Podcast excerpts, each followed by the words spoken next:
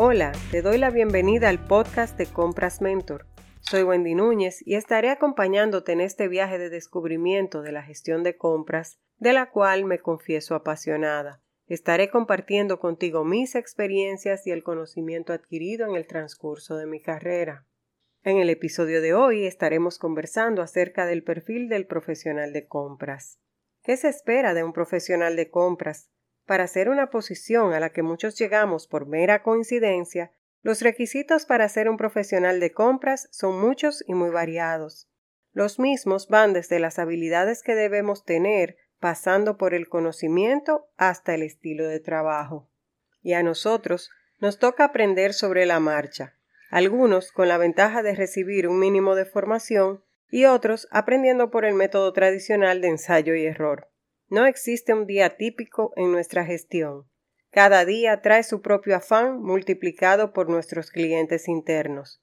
En consecuencia, cada día nos exige la puesta en práctica de todo lo que sabemos y requiere de toda nuestra inteligencia emocional. ¿Cuáles serían los tipos de perfiles del profesional de compras?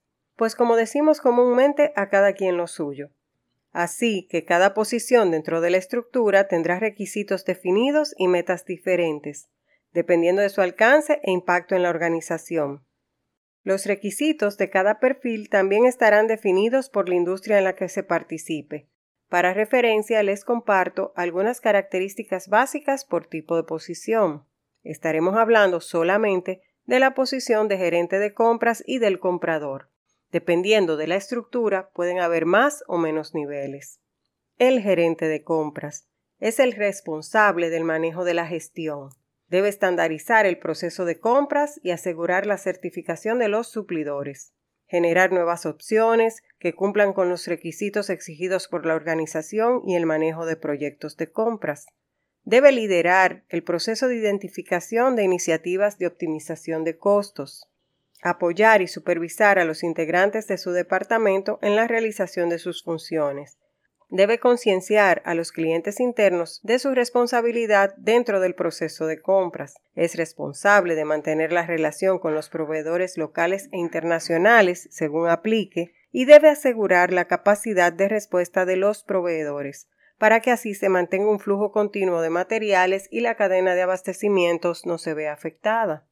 El comprador es el responsable de realizar los procesos de compras de la planta. Es quien coloca órdenes, licita, hace las negociaciones y acuerdos, es quien se asegura también de pedirle al proveedor toda la información requerida tanto para incluirlo en la lista de proveedores aprobados como para asegurarse de que el proveedor esté en capacidad de cumplir con nuestros requerimientos.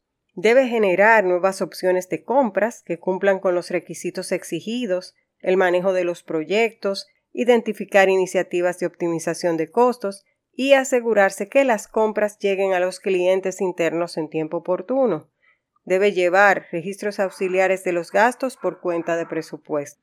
En adición a las características antes mencionadas, no podemos dejar de resaltar que el profesional de compras debe ser analítico, organizado, tener habilidades matemáticas y contables, y tener conocimiento del entorno económico en el que se desenvuelve la industria en la que participa.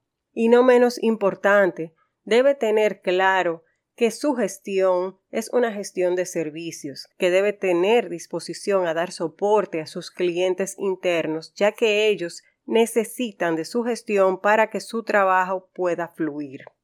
Para concluir, Tener un perfil de compras atractivo al mercado laboral nos exige formarnos y mantenernos en continuo aprendizaje.